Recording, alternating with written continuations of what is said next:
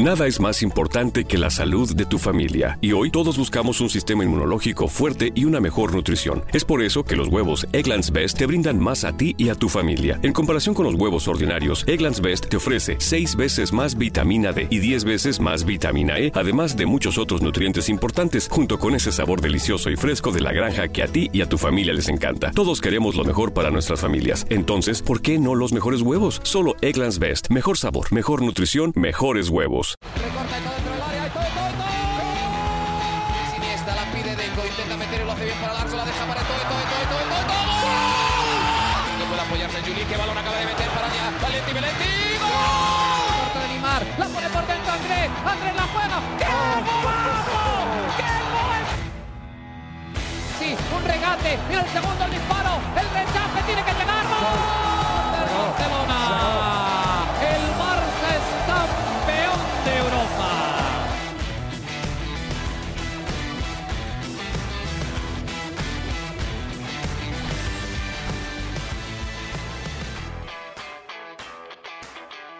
Hola amigos de ADN Barça, bienvenidos a una nueva edición de nuestro podcast, una edición especial con motivo a la Copa del Rey, la final de la Copa del Rey que el Fútbol Club Barcelona va a estar disputando este sábado ante el Athletic Club de Bilbao, el equipo que nos ganó la Supercopa en tiempo extra hace un par de meses y que bueno, queda esa revancha pendiente por aquí y qué mejor manera de que llegue ese partido que en otra final, esta vez en la Copa del Rey. El Athletic de Bilbao viene de perder, por cierto, hace poco también la final de, del año anterior que tenía que jugar contra la Real Sociedad y también vienen con esa, e, e, esa, ese disgusto ¿no? en la sangre después de haber perdido ese clásico, ese derby vasco en la final de la Copa del Rey del año pasado. Y bueno, para eso tenemos hoy una invitada especial para hablar de este partido en la previa a María Alejandra Camacho, que la pueden seguir por ahí en sus redes sociales, arroba maricam16. Nos va a estar acompañando el día de hoy desde Colombia. Hoy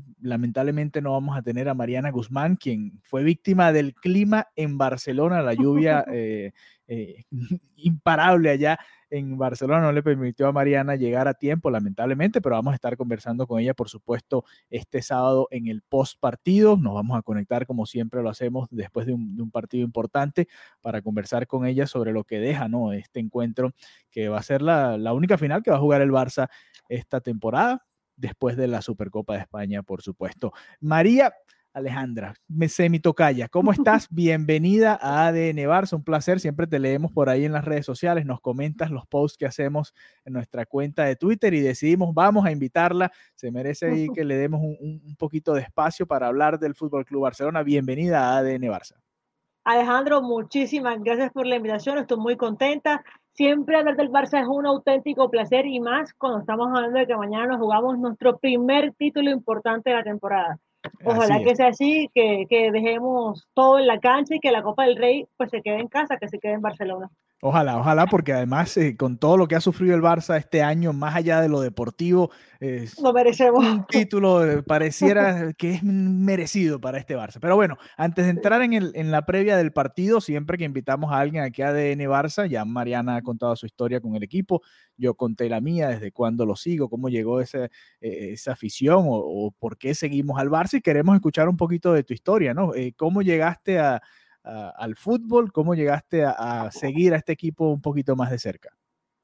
Bueno, el fútbol en general me ha gustado desde que soy muy niña. Digamos uh -huh. que en la década de los 90, la selección Colombia aquí en mi país fue sí. la sensación. El pibe Valderrama enloqueció a toda mi generación. Y creo que ese fue mi primer, mi primer enganche con el fútbol. Las pelujitas del pibe, las camisetas, todos los recuerdos. Pero mi amor por el Barça es un poco más cercano. Digamos que mi hermano mayor, a quien le uh -huh. un gran saludo, Rafael, es muy hincha del Barcelona él me cuenta que se enamoró del equipo por allá en el año 98 con la llegada de un señor llamado Víctor Boba, mejor conocido como Rivaldo. Sí. Yo en aquel momento, bueno, no tenía ese placer, era muy niña, pero mi amor por el Barça empezó más o menos pues en mi adolescencia, que será 12, 13 años. Hay un joven, un muchacho que se llama Ronaldinho Gaucho, a quien estimo, amo y amaré por siempre, a quien tuve la oportunidad de ver por primera vez en el año 2002 en el Mundial de Corea y Japón, tras ese maravilloso gol contra Inglaterra, Uh -huh. Ahí quedé perdidamente enamorada y bueno, ficha por el Barça y ahí sí me di cuenta que ese iba a ser el amor de mi vida. El Barça me ha enseñado todo lo que sé de fútbol, lo he visto, lo he visto tropezar una y otra vez, lo he visto levantarse y por supuesto lo vi practicar el mejor fútbol que mis ojos hayan podido ver de la mano del señor Pep Guardiola. Es así, es así. Mira, eh, cuando hablaste de Rivaldo, obviamente me vino a la memoria, yo también estaba muy niño, pero es una de esas pocas imágenes que recuerdo de esa época del, del Barcelona, la chilena de Rivaldo en el Camp Nou contra, contra Valencia. Eh, yo no, yo obviamente todavía estaba muy niño, yo nací en el 92, esto fue en el 2001, o sea, yo tenía nueve años, pero tengo como esa imagen, ¿no? Rivaldo parándola de pecho y, y la chilena ah. espectacular que le dio el pase al Barça a la Liga de Campeones de Europa. Eh, imagínate, estábamos peleando por el cuarto puesto, para que vean cómo estaba el equipo en Cómo ha cambiado la cosa. Sí, sí, sí. Eh, aunque esta temporada comenzó similar, ¿no? Pero bueno, eh, aquel, aquel equipo de Rivaldo y de los holandeses que vinieron después también, también fue con el que yo crecí, Patrick Kluivert, Overmars, toda esa, esa, camada, ¿no? Que, Luis Enrique. Luis Enrique también, que le costaba mucho, el Barcelona no ganaba tanto, y siempre lo comentábamos con, con Mariana, siempre lo comentamos que, que los fanáticos que están llegando a esta era, o bueno, mm. quizás estos últimos cinco años no tanto, pero antes eh, son... Eh, vivieron una época especial porque el Barça lo ganaba todo y eso no siempre ha sido así, ¿no? No siempre ha sido Tú hablabas de, Ronaldinho, que fue otro que también revivió esa llama, ¿no? En el 2006 cuando llegó y, ganó la, la, Champions, el Barça nuevamente la segunda apenas de, después de tanto tiempo.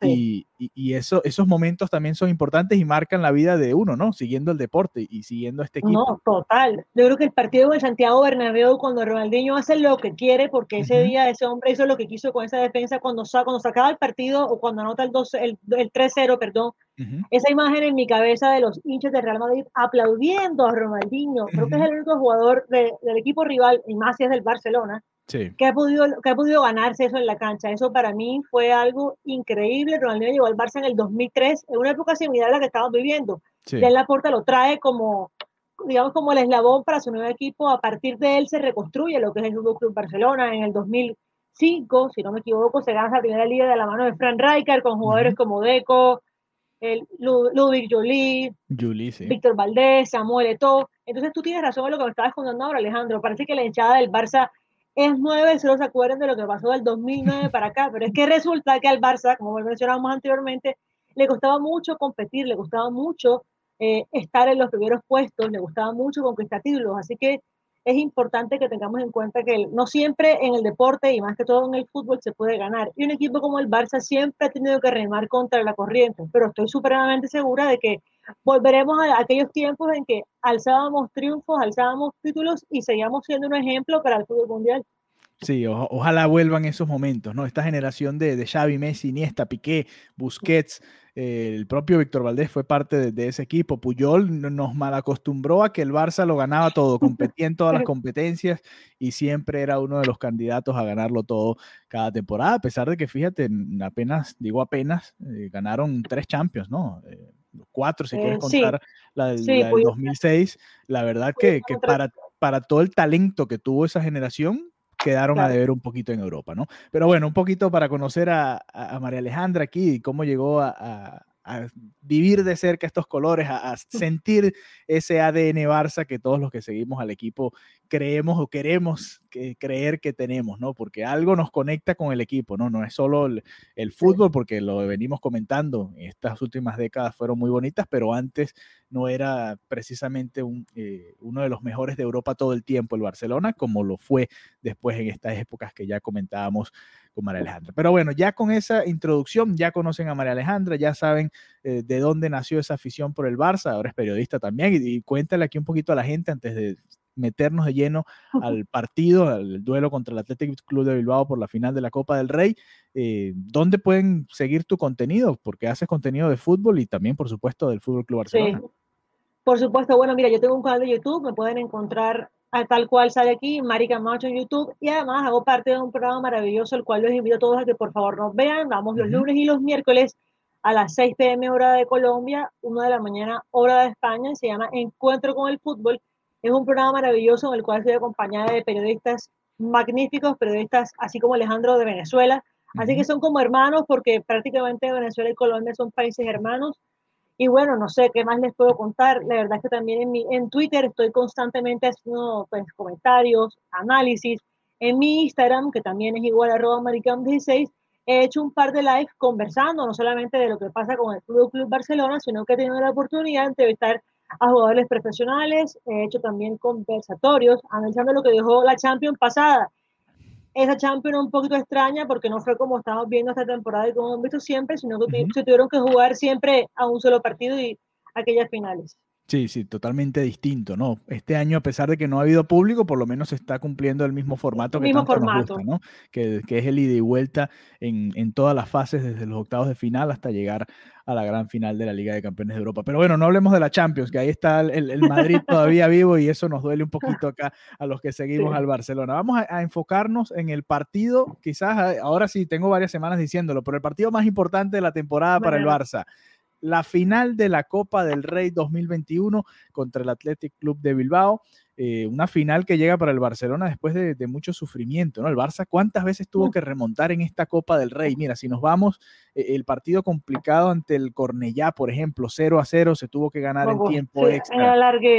Sí, después el Rayo Vallecano se le fue arriba al Barça, eh, todo esto en, aquellos duelos que eran a partido único, ¿no? Se le fue eh, arriba al Barça, el Barcelona tuvo que remontar allá en Vallecas, también complicado, contra el Granada, otro partido que era apenas, eh, o sea, era de un solo partido, no había partido de vuelta, el Granada se le va encima al Barça 2-0 y parecía que no había manera, faltaban cinco minutos para terminar o menos, y llega la remontada del Barça, el Barça empata en el último minuto y después lo termina ganando en el tiempo extra. Y, en el tiempo extra también hubo drama porque se llegó a estar empatados a tres después de un penal eh, eh, tontísimo que cometió el Barcelona. Después en la semifinal, en el único partido que nos podíamos dar el tupé de perder, lo perdimos allá en el Sánchez Pizjuán 2-0 y, el Barça pudo remontar con el gol de Piqué también in extremis en último minuto para empatar la serie en el Camp Nou, gol de cabeza de, Gerard Piqué, ya vamos a estar hablando de Piqué si juega o no en esta final, hasta llegar por fin a la gran final. Ha sido una, una Copa del Rey sufrida para el Barça y, el camino a, estar en, esa final en la Cartuja, la verdad que ha sido, ha sido emocionante dentro de todo, ¿no? Varias remontadas que, que, han hecho que, la afición vuelva a creer en este equipo, ¿no? Y que además, desde que, porque a ver, el Barcelona está muy lejos en la liga, ahora está todavía en la pelea y está muy cerca a pesar de haber perdido el clásico, pero la Copa del Rey parecía ese torneo que decíamos, bueno, pareciera que aquí es donde podemos llegar. El Madrid quedó eliminado muy temprano, el Atlético de Madrid también quedó eliminado muy temprano y eso le abría al, Barça un, un, panorama mucho más favorable, ¿no? Nunca, creo que nunca le habíamos tenido tanta estima a la Copa del Rey como este año, ¿no? Bueno, creo que el Barça siempre es un equipo que le gusta pelear por todos los títulos y la Copa del Rey, sin duda alguna, es su título favorito. Es el, el equipo que más veces la ha ganado. ¿Y qué más qué te puedo contar al respecto? Mira, creo que cuando, los, cuando las cosas tienen un poquito que te cuestan más, es cuando más disfrutas de los logros obtenidos al final. Creo que si el Barça gana mañana será, primero, una inyección de moral importantísima para lo que queda de final de temporada. Segundo, eh, va a ser como un bálsamo y una respiración porque después de todo lo que luchaste, después de remar contra la corriente, finalmente te puedes hacer con el título. También será un previo para jugadores como Leo Messi que han luchado toda la temporada para poder sacar el Barça a flote porque recordemos que el Barça esta temporada empezó con el pie izquierdo. Entonces, sí, es con el pie izquierdo porque no, primero, nuevo técnico, no ni siquiera eso, primero después de la humillación en Europa, nuevo técnico, por supuesto, jugadores jóvenes, promesas como Pedri que Kuman apostó por él y la promesa ha sido excelente. Yo particularmente defiendo mucho lo que hace el chico. Son 18 años, pero parece que jugase, que tuviese 25 años en cada pierna, porque lo que hace bajo mi punto de vista es increíble. Y sí, yo tengo mucha ilusión de que haga lo que será el partido de mañana. Espero que, que, que, salgamos concentrados desde que pite el árbitro hasta el final del partido, que no nos pase como la Supercopa que perdemos en cuestión de minutos por desconcentraciones tontas a la hora del té, porque siempre terminamos cometiendo esas faltitas al borde del área y esos balones largos que tanto le cuestan al Barça. Eso debe ser primordial, hay que evitarlo. Hay que, por ejemplo, también evitar lo que pasó contra Real Madrid, un gol del rival en los primeros minutos, por lo general siempre termina, destruye el plan inicial y tienes que reconstruirte ya dentro del partido. Así que eso será fundamental, salir concentrados hasta que vote el árbitro, porque recordemos que el partido no solamente puede ser a los 90, sino que también podría haber alargue en caso de empate. Claro que sí. Eh, María Alejandra hablaba de, esa faltita, porque así llegó el gol del empate del Atlético de Bilbao en el tiempo, bueno, ya rondando el minuto 90, en, la Supercopa precisamente ante el Athletic Club de Bilbao. Y vamos a repasar rápidamente cómo le fue al Athletic Club de Bilbao, quien eliminó al, al Ibiza en los 16 de final. Después, eh, todos partidos muy cerrados, 2-1 al Ibiza. Después tuvo que enfrentar al Alcoyano, que venía de eliminar al Real Madrid. Lo, le ganó 1-2 eh, también de visitante. Después en, en, penales contra el Betis, 1 1 en, en los 120 minutos. Después 4 1 en la tanda de penales y luego en las semifinales eh, superó al Levante en un global de 2-3. Empataron el partido de ida 1 1, después ganaron como visitantes 1-2 al Levante en las semifinales y ahora enfrentar al Barça. Así que los dos han tenido que, que remar bastante. Sí, sí. remar bastante para poder llegar a esta final de la Copa del Rey. Y ahora sí, adentrándonos en, en lo que puede ser el 11, ¿no? Ya con el, tú hablabas del partido contra el Real Madrid, el gol tempranero, y, y el Barça cambió, ¿no? Yo hablaba con Mariana, lo comentábamos en la previa a, ese partido del clásico. A mí me hubiese gustado ver al mismo equipo que vi en París, ¿no? Más allá de que obviamente Ronald Araujo ha tenido una muy buena temporada, yo quería ver el mismo equipo, con Frankie de Jong entre la línea de centrales y, y manteniendo a Griezmann en el medio campo, que creo que le había funcionado al equipo. No sucedió, el Barça no pierde el clásico solamente por eso, pasaron muchas cosas, debieron haber empatado en la segunda mitad, bueno, si hubiesen aprovechado las oportunidades hasta poder ganarlo, ¿por qué no? Pero bueno, no llegó. Ahora, de cara a esta final de la Copa del Rey, ¿cómo te sientes con respecto al once inicial? Porque además, no solo es Araujo, ahora también se asoma Piqué como un posible titular y, y ya Ronald Kuman hoy lo comentaba en la rueda de prensa de cara al partido que está saludable, que no está al 100% para el clásico, que, pero que para este sí pareciera que llega. ¿Cómo te sientes al respecto? ¿Qué once inicial te gustaría ver en este partido? Bueno, yo pienso que si Piqué no está bien físicamente, no tenemos por qué arriesgarlo. Ya lo vimos precisamente contra el Paris Saint-Germain en el Camp Nou. Uh -huh. No estaba listo, se apresuró. Creo que, pues, yo entiendo que Piqué como capitán del equipo, como un jugador que defiende a su equipo del alma a capa y espada, hizo todo lo posible para poder estar disponible, pero ese día precisamente se vio que esforzar a un jugador que viene de lesión no es lo mejor. Tenemos una final mañana, creo que si Piqué no está al 100%, yo apostaría por Frankie de Jong en el eje de la defensa, porque a pesar de que no es un central natural, siento que el equipo tiene una mejor salida de balón con el neerlandés, uh -huh. jugando con Mingueza y con Lenglet, Araujo es un jugador que a mí me gusta muchísimo, creo que a lo largo de la temporada, las veces que Cuban le ha puesto, ha demostrado que es un, una pieza fundamental en este equipo. Y lamentablemente se lesionó en aquel partido contra el Betis, le costó muchísimo también volver a entrar, lo pone en el Ramón Sánchez Pijuán, también un poco forzado, vuelve a caer en la lesión, uh -huh. por lo cual eh, no había podido ser titular indiscutible siempre.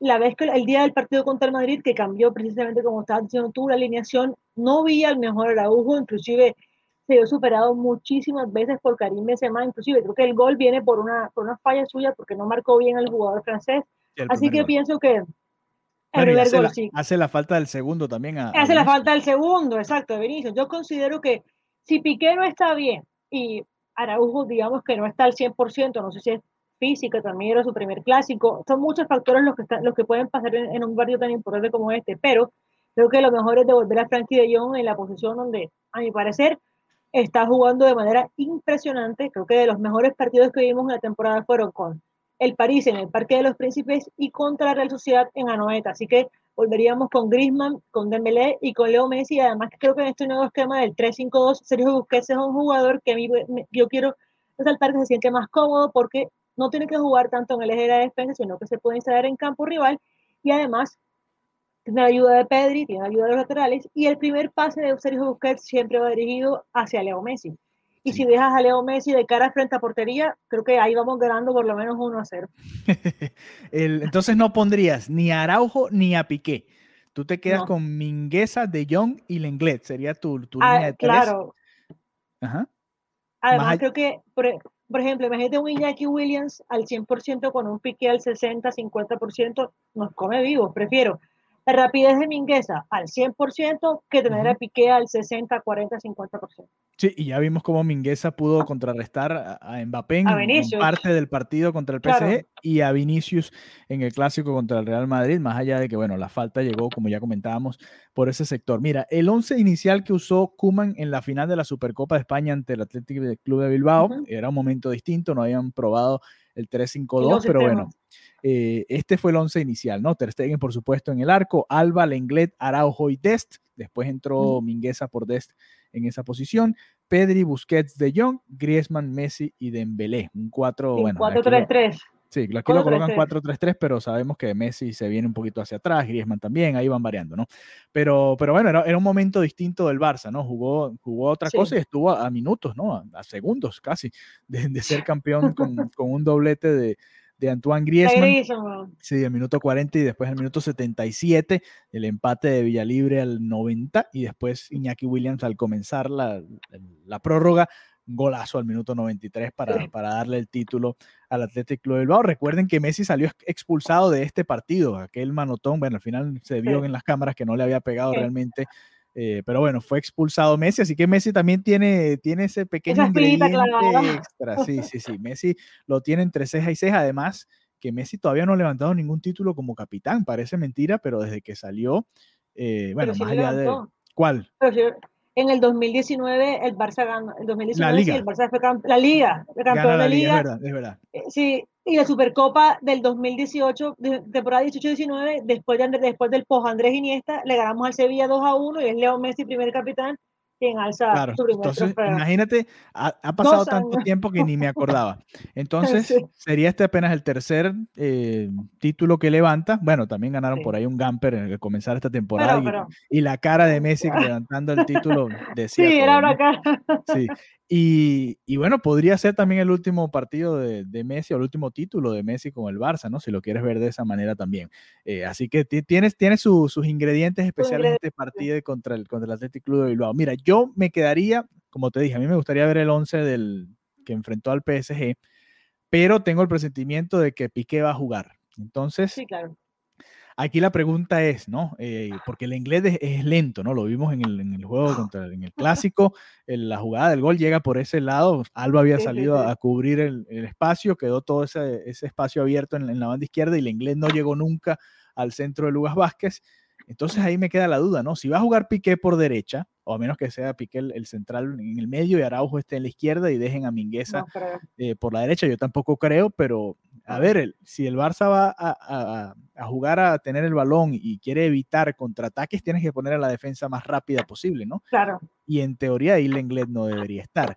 No sé, yo, yo estoy contigo, me gustaría ver ese mismo equipo que tú mencionas, pero tengo el presentimiento de que Gerard Piqué va, a jugar mañana y va a ser titular. Sí, en creo, lo dejó antes de ver en rueda de prensa, que sí, que está bien, que de pronto el clásico no estaba al 100%, pero que tras esta semana entrenó todos los días, puede que sí esté pero yo tengo mis dudas. Sí, el que no esté bien al 100% físicamente no debería jugar. Por más que Piqué sea, creo que nuestra pieza más, más importante en el eje de la defensa, pero es que ya lo vimos precisamente, el mismo caso. Era un partido fundamental de la temporada, no estaba al 100% físicamente y Mbappé hizo fiesta por esa banda. Entonces yo espero que no, que Cuba no, no que recapacite, pero que sí que se dé cuenta de que Gerard no debería jugar mañana en caso de que sea estrictamente necesario.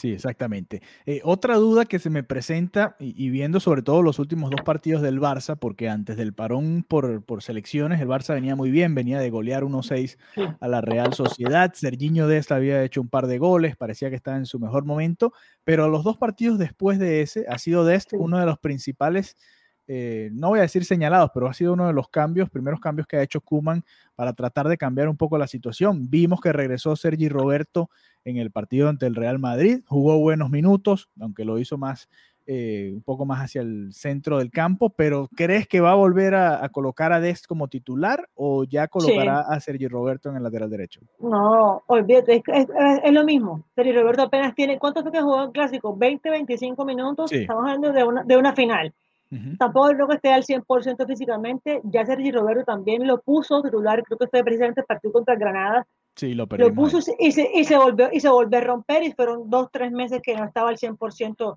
Sergi. Yo pienso que muchas veces Cuba en ese primer cambio con Serginho Dez porque piensa que se desconcentra en la parte defensiva porque él es un jugador por sus características que es mucho más ofensivo que defensivo. E inclusive este nuevo sistema, como tú bien lo mencionabas, le dio la oportunidad de marcar sus dos primeros goles ante la Real Sociedad. Igual que el Barça siempre le ha costado, pero yo no creo que Sergio Roberto vuelva a ser titular en esa posición.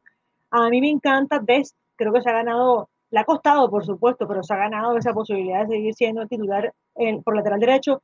Creería yo que a lo largo de lo que queda de la temporada, que son ocho o siete partidos, ahora no estoy muy segura, deberán ir rotando las posiciones porque Roberto siempre ha sido una, digamos que una, una herramienta que el Barça sabe utilizar, porque puede jugar bien sea como lateral o en su posición natural, que es en el centro del campo. O sea, la temporada que viene ambos siguen en el equipo, que yo espero que sí. Yo le devuelvo a Sergi su lugar en la mitad de la cancha para que sea un revulsivo más y probaría en algunos partidos a Mingueza por la banda derecha, que también lo ha venido haciendo bien. Inclusive, si no estoy mal, en, no sé si fue, fue partido contra, contra el Bilbao en el Camp Nou, que él centra el balón y Griezmann marca el segundo gol. O sea que yo no veo a Roberto titular mañana y si sigue la temporada entrante lo, lo devolvería a su posición natural en el centro del campo. Sí, estoy de acuerdo contigo. Siempre me ha gustado que, que tú lo decías, esa es su posición de verdad, ¿no? Le tocó jugar en el lateral porque el Barça en algún momento no tenía laterales derechos y tuvo que jugar Sergio Roberto por ahí, ¿no?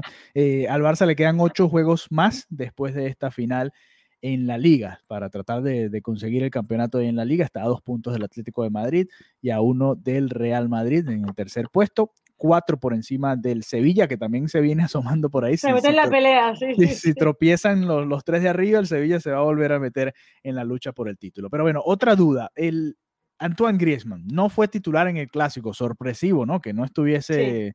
Eh, Griezmann, sobre todo porque se ha visto que a mí me gusta esta nueva versión. A ver, eh, Griezmann tiene altibajos, ¿no? Sabemos que cuando juega de nueve desaparece, no le pasan el balón le cuesta asociarse un poco con, el resto del equipo. Lo probó Kuman en un momento de la temporada por izquierda. De hecho, en esta final de la Copa del Rey, o mejor dicho, de la Supercopa de España, que hace dos goles, eh, estaba precisamente por, esa, por ese lado del terreno. Y, ahora lo vemos en otra nueva función, más como mediocampista, ahí junto a Pedri, eh, regresando, ayudando mucho y, asociándose y, y, además siendo pasador también para Dembélé en ciertos momentos. ¿Lo ves indiscutible para esta final? todo depende de quién sea quien juegue en el centro de la defensa. Si juega Frankie de Jong, tendrá que jugar Griezmann sí o sí. Ahí lo que pasa con Griezmann es que muchos, y yo me incluyo, lo criticamos porque costó 120 millones de euros, porque además es uno de los jugadores que tiene de los mejores salarios y que lo trajeron para que marcara goles, para que por fin olvidar aquel, aquel Neymar Junior que todavía es la hora y se siguen peleando para que si vuelva o no vuelva al Barça. Pero también pienso que Griezmann hace un trabajo que muy pocas veces lo resaltamos, es un trabajo que hace en silencio, Griezmann baja mucho al centro del campo a recuperar balones, Griezmann ayuda en el eje de la defensa cuando sea necesario, también me imagino que eso es algo que le dice el técnico que tiene que hacer, así que pienso que si juega Frankie de Jong como, en como ese pivot defensivo, ese falso central, deberá jugar Griezmann, porque además eh, sería también importante que ayudara a desmarcarse un poquito a Messi y a Dembélé. Dembélé es otro caso que también espero que vuelva a recuperar la, la sinfonía con el gol que hay muchos Dembelivers o Dembelovers que dicen que Dembélé tiene que jugar siempre sí o sí titular indiscutible. Yo ahí tengo, digamos que, mis reparos. Siento que es un jugador que no toma muy bien las decisiones, que es muy rápido para que a la hora del té, cuando queda de cara a portería, las decisiones siempre son las mejores. Pese a que en gran parte gracias a Dembélé estamos en la final, porque él marcó el primer gol, el primer gol contra el Sevilla, pero eso de hacer harina otro costal, yo pienso que si Frankie Jong es el titular, será Antoine Griezmann, porque es que además no, hay quien, no, habría quien más acompañar a Messi y a Dembélé, porque Trincao pues no está preparado para jugar un partido de tal envergadura. Y creo que además Griezmann, tras su partido contra el Granada, porque él fue artífice de esa remontada, creo que es un título que merecería, porque él fue de los que más remó contra la corriente y para poder estar aquí, inclusive el día contra el Sevilla, pese a que no fue titular, lo vimos en la grada siempre como animando al equipo, dando hasta instrucciones. Bueno, y, e hizo, e hizo, el centro para que Piqué terminara. Exacto, hizo el, centro, exacto. Mira, sí, sí. Eh, interesante porque esa es otra variante, ¿no? Que podría probar Kuman. Kuman decía hoy en la rueda de prensa que ya después de haberse enfrentado tres veces al mismo rival esta temporada, realmente hay pocos secretos, ¿no? Entre, entre los dos equipos. Totalmente. Pero estas son variantes que, que podría utilizar. Ya sabemos que Busquets no lo van a sacar del medio campo y, también tal vez tener a Dembélé como revulsivo desde el banco y, tener a Griezmann arriba, aunque no ha sido la mejor posición, ¿no? En la que aparece más. Pero bueno, son las opciones que tiene Ronald Koeman y, ya veremos qué decide con respecto a esta final de la Copa del Rey. Dembélé Además, marcó aquel gol, por ejemplo, contra el Cornellá en tiempo extra para, para poder eh, irse arriba el Barça por fin, después de haber fallado dos penales el Fútbol Club Barcelona en aquel encuentro. Eran momentos difíciles en aquel entonces para el Barça, pero bueno, eh, ese, esos son los posibles 11, ¿no? Con, con, con Kuman no sabemos, ¿no? Y, vamos a ver si trata de, sorprender a, Marcelino, que ha, ha podido encontrarle la vuelta al Barça con los diferentes equipos. Le ganó la final de la Copa del Rey también con el Valencia hace un par de campañas. Y, y, bueno, aquí tiene otra revancha también Marcelino, porque acaban de perder, como ya comentábamos a comienzo del, podcast, la final contra la Real Sociedad. Así que bueno, e, el ambiente está perfecto, excelente, muchas cosas que, que, alimentan esta final de la Copa del Rey. Por supuesto, nosotros en ADN Barça vamos a estar haciendo la cobertura del, del evento, vamos a estar tuiteando, por supuesto, durante el encuentro y eh, los invitamos a que se conecten con nosotros después justo después del partido a través de nuestra cuenta de Twitter, arroba ADN Barça. Y para los que están escuchando esta previa, recuerden que pueden verla en el canal de YouTube de Conexión Deportiva. También pueden leer los trabajos de Mariana Guzmán ahí en eh, la página web cdeportiva.com, cdeportiva.com, la página web de Conexión Deportiva. María Alejandra, muchas gracias por habernos acompañado en el día de hoy. Una previa a quizás el partido más importante de la temporada, porque la lucha de la liga está ahí, está muy bonita. Sí, y, bueno, se ha animado, se ha reavivado, pero esto es lo más cerca que tenemos para un título, ¿no? Quizás el partido contra el Atlético de Madrid, dependiendo de cómo se llegue de aquí a allá, falta mucho y, no sabemos qué va a ser el Real Madrid y qué va a ser el Atlético en sus partidos de liga, así que este partido tiene, tiene ese aliciente, ¿no? A ver si, si Kuman gana un título en su primer año, que también es algo importante para él, ¿no? Se ha ganado eh, un poquito el cariño después de esas 19 jornadas sin perder en la liga, pero un título eh, también... Título es título, título es título. Yo espero que sí, que el Barça sea campeón mañana. Kuman, sé que muchos no están de acuerdo con algunas cosas que hace. Yo también a veces critico mucho los cambios que hace durante los partidos. Tarda mucho. Sí, no, y también es que siempre piensa que, meter a todos tus delanteros posibles, con eso ya. Eh, que ganas todos los partidos. Pero a ver, no. Sin embargo, creo que ese hombre se ha partido la cara por este equipo. Vino en el momento más complicado de nuestra historia reciente. Se quedó sin presidente, se quedó sin junta directiva, le tocó ser el portavoz, defender al equipo todo el tiempo. Eh, tuvo que encontrar variables tácticas porque muchos jugadores claves como Piqué, Roberto, Coutinho, Ansu Fati se lesionaron con lesiones graves a lo largo de la temporada y él tuvo que inventarse. Además también tuvo, tuvo, tuvo, fue clave, digamos, en la reconexión de Messi con este equipo, porque Messi también estaba a punto de irse. Recordemos el famoso Burofax. También Dembélé es un jugador que prácticamente no contaba porque pues tiene, sí, es muy constante las lesiones y creo que Kuman también ha sido fundamental en eso, así que le deseo la mejor de las suertes al técnico neerlandés. Ojalá que mañana podamos hacer la copa, que en esa previa que van a hacer estemos todos con una sonrisa de oreja a oreja, celebrando que fuimos campeón de la copa, una copa del rey que, bueno, que es el título favorito del Barça, es el equipo que más veces lo ha ganado y que si no me equivoco, desde el 2009 hasta acá prácticamente ha jugado todas las finales menos la del 2010 de, ¿qué será? No sé, 2010 y 2020. del resto las ha jugado todas. Hubo una entre el Sevilla y el Atlético y esta que acabamos de ver del. Exactamente, del resto, el Barça tiene prácticamente una década de estar siempre peleando por la Copa del Rey. Alejandro, un abrazo. Gracias por la invitación y bueno, seguimos conectados aquí en ADN Barça. Claro que sí, siempre bienvenida. Ya saben, síganla, arroba Mari con Y, Mari Cam CAM16, ahí la pueden seguir en, Twitter. Vamos a estar comentando, por supuesto, el partido mientras se vaya dando. Cuando salga la alineación, una hora antes también, ahí de una vez ya comienza el, debate en el Twitter y por supuesto vamos a estar activos con todo lo que sucede alrededor de esta final de la Copa del Rey. Muchas gracias por habernos acompañado y nos reencontramos pronto nuevamente acá en ADN Barça. Hasta la próxima.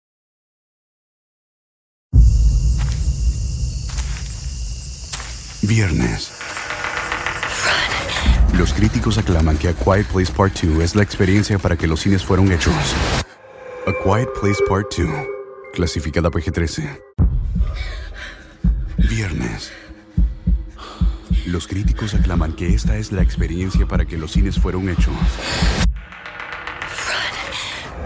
A Quiet Place Part 2, clasificada PG-13. Te preocupas por la salud de tu familia y hoy un sistema inmunológico fuerte y una mejor nutrición son más importantes que nunca. Es por eso que los huevos Egglands Best te brindan más a ti y a tu familia. En comparación con los huevos ordinarios, Egglands Best te ofrece 6 veces más vitamina D y 10 veces más vitamina E, además de muchos otros nutrientes importantes, junto con ese delicioso sabor fresco de granja que a ti y tu familia les encanta. No son tiempos ordinarios, entonces, ¿por qué darle a tu familia huevos ordinarios? Solo Egglands Best. Mejor sabor, mejor nutrición, mejores huevos.